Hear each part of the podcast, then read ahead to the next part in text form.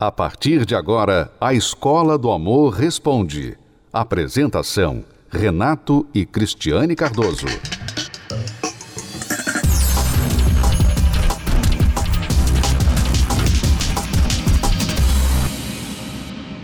Vamos responder aqui a pergunta de uma aluna que é a Vanessa. Ela diz: Sou casada há quatro anos. Estou no final da minha primeira gestação e há menos de um mês descobri que meu esposo me traiu com minha irmã e tenho certeza, ou quase certeza, que ele estava tendo um caso também com uma menina da academia. Pois é, Vanessa, eu posso imaginar, eu não posso dizer que eu sei o que você está passando, porque eu nunca passei por isso, mas eu imagino o quão difícil isso está sendo para você. No final da sua gestação, você descobrir que o seu marido te traiu com a sua irmã e não somente com ela, mas provavelmente com outra pessoa. Que Deus dê forças para você nesse momento porque eu compreendo que não é fácil. No momento que você mais precisava, mais precisa do seu marido, você descobre que você tem uma pessoa ao seu lado que você nem conhece direito. Bom, você continua dizendo: descobri isso tudo pelo WhatsApp dele. Ele mudou a senha do celular e nunca deixava eu mexer. Olha só, só nisso aqui você já tem um sinal, né? Você que tem um marido, uma esposa, que mantém algum segredo, alguma área da vida dele ou dela, que você não tem acesso, seja senha de e-mail, seja Facebook, WhatsApp, ou dinheiro, extrato bancário, a conta, o cartão de crédito, o que for. Se você não tem acesso a alguma coisa, alguma parte da vida do seu cônjuge, isso já é um péssimo sinal. Eu sei que hoje em dia, infelizmente, muitas pessoas brigam, elas faltam dar à luz a, a parir uma vaca, né? Quando a gente toca no assunto da privacidade. As pessoas defendem com unhas e dentes o direito da privacidade, mesmo dentro do casamento. As pessoas dizem assim: não, e a minha privacidade? Você tem que me respeitar. Esse é o meu celular, o meu computador. Nossa, você não tinha direito de invadir a minha privacidade. E eu, eu fico me perguntando: meu Deus, em que planeta essas pessoas estão vivendo? Porque quando você é uma pessoa solteira, até você pode dizer: a ah, minha privacidade, eu sou solteiro, eu sou individual eu sou sozinho, ninguém tem direito de chegar, entrar nas minhas contas privadas, ficar sabendo de coisas que cabem somente a mim saber. Muito bem, compreendo essa parte. Mas compreendo em parte, porque eu vou falar daqui a pouquinho por quê. Mas quando a pessoa é casada, não existe privacidade. Ora, basta você entender que essa pessoa com quem você se casou, ela te vê nu. Ela te vê nua, ou ele te vê nua a pessoa com quem você se casou te vê pelado, pelada dentro do quarto, dentro do banheiro todo dia. Vê você fazendo suas necessidades. Vê você em situações que ninguém vê. Ninguém vê. Quer dizer, essa pessoa tem acesso às coisas mais privadas a seu respeito. Agora você quer dizer para essa pessoa que ele ou ela não pode olhar o seu e-mail, não pode olhar o seu celular? Alguma coisa você está fazendo de errado. Não tenha dúvida. Alguma coisa você está querendo esconder. Ora, mas vamos ao assunto da privacidade para o solteiro. Porque isso é um grande debate né, na atualidade. Isso é um grande debate hoje em dia. Você procura aí na internet e você vê que fala-se muito sobre o direito da privacidade, privacidade do cidadão, a privacidade com respeito à internet, às suas contas bancárias e tal. Mas a grande verdade é que a privacidade morreu. Se você for ao cemitério e procurar lá na letra P, se o cemitério for organizado né, em ordem alfabética, os jazigos em ordem alfabética, então vá lá na letra P e procure lá privacidade. Você vai ver, está aqui falecida, mais ou menos em 2005. morreu a privacidade. Por que, que morreu a privacidade? Porque nós estamos no mundo interconectado. O mundo online, o mundo em linha, o mundo da internet, o mundo das câmeras, dos circuitos fechados de televisão. Você provavelmente, se está no carro agora, tem uma, uma ou mais câmeras apontadas para o seu carro. E, e vendo a placa do seu carro, onde você está indo, que horas, você não tem privacidade. Você usa a internet, você usa ah, qualquer site de internet, então ali fica marcado qual computador que você acessou, qual site que você acessou. Você tem as empresas que você usa de internet, seja ela Google, seja ela Facebook ou WhatsApp, essas empresas elas armazenam as suas informações. Se uma autoridade vai até uma dessas empresas com uma ordem do juiz e diz: Eu quero a abertura das contas dessa pessoa aqui, desse usuário aqui, a empresa tem que dar para o juiz. E tá lá todas as suas conversas. O governo tem acesso, a polícia tem acesso, outras pessoas têm acesso e um bom hacker vai ter acesso às suas contas também. Então, essa questão de privacidade, meu amigo, minha amiga, é um caso morto. Já morreu há muito tempo. Então, não aceite dentro do seu casamento e nem na sua cabeça essa ideia de que ah, eu tenho, tenho direito à minha privacidade. Nós temos que viver acostumados com a vida transparente. Uma boa regra de vida é você decidir o seguinte: eu vou fazer tudo e tudo que eu fizer, tudo que eu deixar de fazer, tudo que eu falar, tudo que eu escrever, eu vou fazer como se o mundo inteiro fosse ver, fosse ouvir ou fosse assistir. Principalmente a minha esposa ou meu marido. Então, se eu não queria, não quero que alguém veja algo que eu escrevi ou que eu fiz, então eu já devo ter isso como um aviso de dizer: eu não vou fazer isso, porque se alguém vir eu fazer isso, se alguém ver eu fazer isso, então eu vou ficar muito envergonhado, vai ficar mal para mim, então não faça.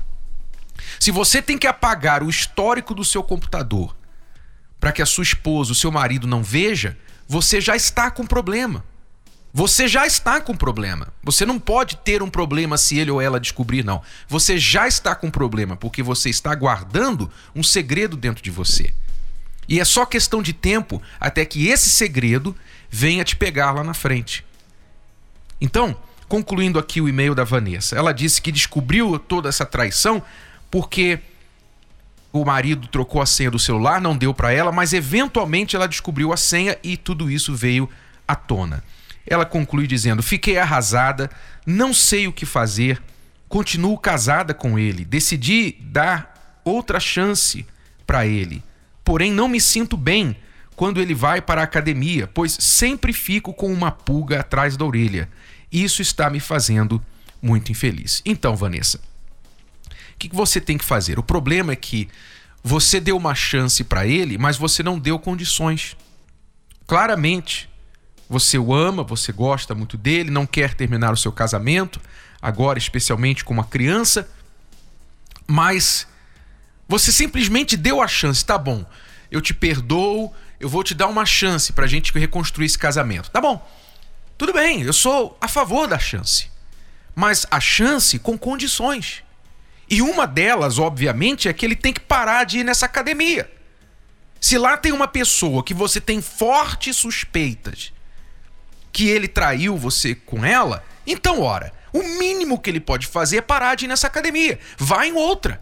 Faça exercício em casa. Faça alguma outra coisa. Mas se ele valoriza o casamento mais do que o corpo dele, então ele não terá problema de fazer, de atender esse pedido seu. E você tem o direito de fazer isso. As senhas, agora, a partir de agora, você tem que ter acesso a tudo. E você tem que deixar bem claro para ele a próxima. Se você novamente cair neste erro, então acabou. Pode ter certeza que acabou. Você tem que ter essa confiança.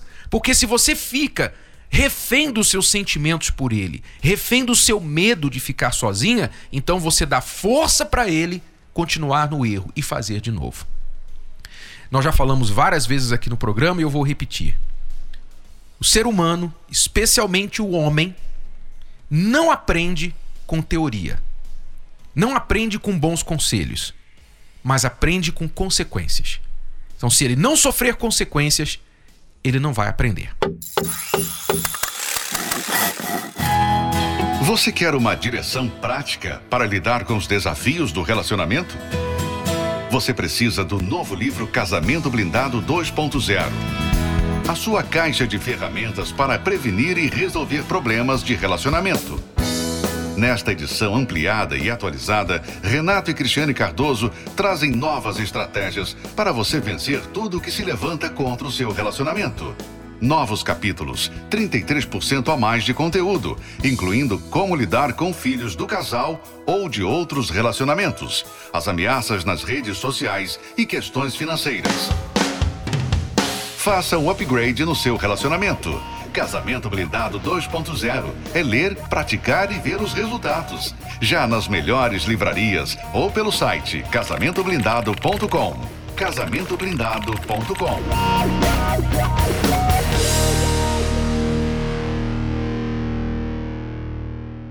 Vamos à pergunta da Talita.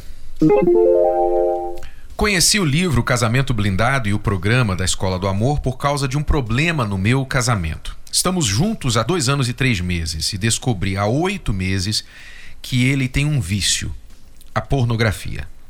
No começo eu quase saí de casa e hoje está 80% melhor, pois eu acabei tomando algumas atitudes de excluir grupos no WhatsApp dele. Invasão que hoje não me arrependo, mas fico chateada por precisar ter feito isso. Estou desanimada. Cada vez que eu vejo que ele teve um deslize, eu fico muito triste Passei noites chorando, pedindo para Deus me ajudar. Fomos no psicólogo e ele não aceita que isso é um problema ou doença. Ele fala que é normal, que todo homem faz, que a masturbação não é bicho de sete cabeças. Para ele nunca foi. Com essas palavras, tive a notícia que nosso caso não poderá ser tratado, pois não existe problema. Ele não aceita ajuda. É, Talita, o seu marido, ele infelizmente ele está, como muitos homens, enganado, iludido em achar que ele não tem um problema, que não é um problema para a vida dele. E achar também que todo homem faz isso. Eu não faço isso. Conheço muitos homens que não fazem isso, que não vivem na dependência de pornografia nem de masturbação. Então, infelizmente, ele acredita na ideia que a mídia, que a, certas mídias colocam na cabeça dos homens que isso é normal. E é engraçado que as mídias falam que isso faz bem, né, que vai ajudar no relacionamento, vai apimentar. Mas eu nunca vi uma mulher que gosta. Nunca vi, nunca ouvi uma mulher que fala assim: "Ah, eu gosto. Eu gosto que o meu marido fique lá vendo pornografia, me comparando com outras mulheres. Eu adoro isso. Eu nunca vi, quer dizer, como assim que isso faz bem para o casamento, né? Então, é uma ilusão da parte dele e é triste ele pensar que não há problema com isso, porque as pesquisas mostram que a pornografia, vista de forma contínua, como ele faz, ela tem um impacto negativo, é? tem o mesmo impacto no cérebro que a cocaína tem. Ela estimula a mesma parte do cérebro que um vício como a cocaína estimula causa uma dependência e exige cada vez mais doses mais fortes para ter o mesmo resultado, o que leva a pessoa a ficar dependente e, consequentemente, não conseguir mais desempenhar sexualmente com uma mulher real, a não ser que ele tenha a pornografia, esteja exposto à pornografia. E às vezes chega um ponto que ele nem mais quer a mulher real, ele simplesmente quer a pornografia e a masturbação. Ele sem, se torna amante dele mesmo. Sem contar que ele é, deixa de valorizar a mulher. Né? Exato. Você vê que o marido dela sabe que isso está fazendo mal pro relacionamento, mas ele não tá nem aí. Então, o seu marido acha que não tem problema e o psicólogo então fala corretamente que não pode tratar alguém que acha que não tem problema. Então, amiga Talita, que você tem que fazer? Se o seu marido acha que não tem um problema, você tem que mostrar para ele que tem. Você tem que mostrar para ele. Ele não vê o problema. Então você tem que mostrar para ele que tem o problema. Não adianta você chorar, não adianta você somente falar, pedir a Deus. Você tem que mostrar: olha, é o seguinte, o meu padrão é esse. Eu não vou aceitar um marido que é viciado em pornografia. Acabou, ponto final. Se você quer uma vida assim, então você vai ter que achar outra mulher. Essa é a minha condição para continuar esse casamento. Então mostre para ele que tem um problema.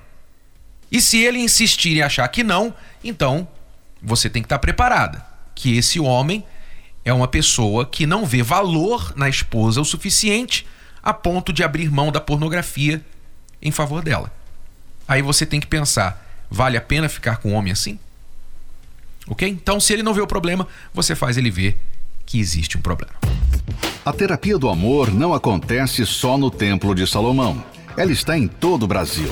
Encontre a localidade mais próxima a você acessando o site terapia do amor.tv. Basta clicar na seção Onde e Quando Acontece e digitar. Se preferir, você também pode encontrar a terapia do amor mais próxima ligando para o telefone 0 operadora 11 3573 3535. De qualquer lugar do país, você pode aprender o amor inteligente. Você pode ouvir novamente e baixar esse episódio da Escola do Amor Responde no app Podcasts da Apple Store e também pelo Spotify e Deezer.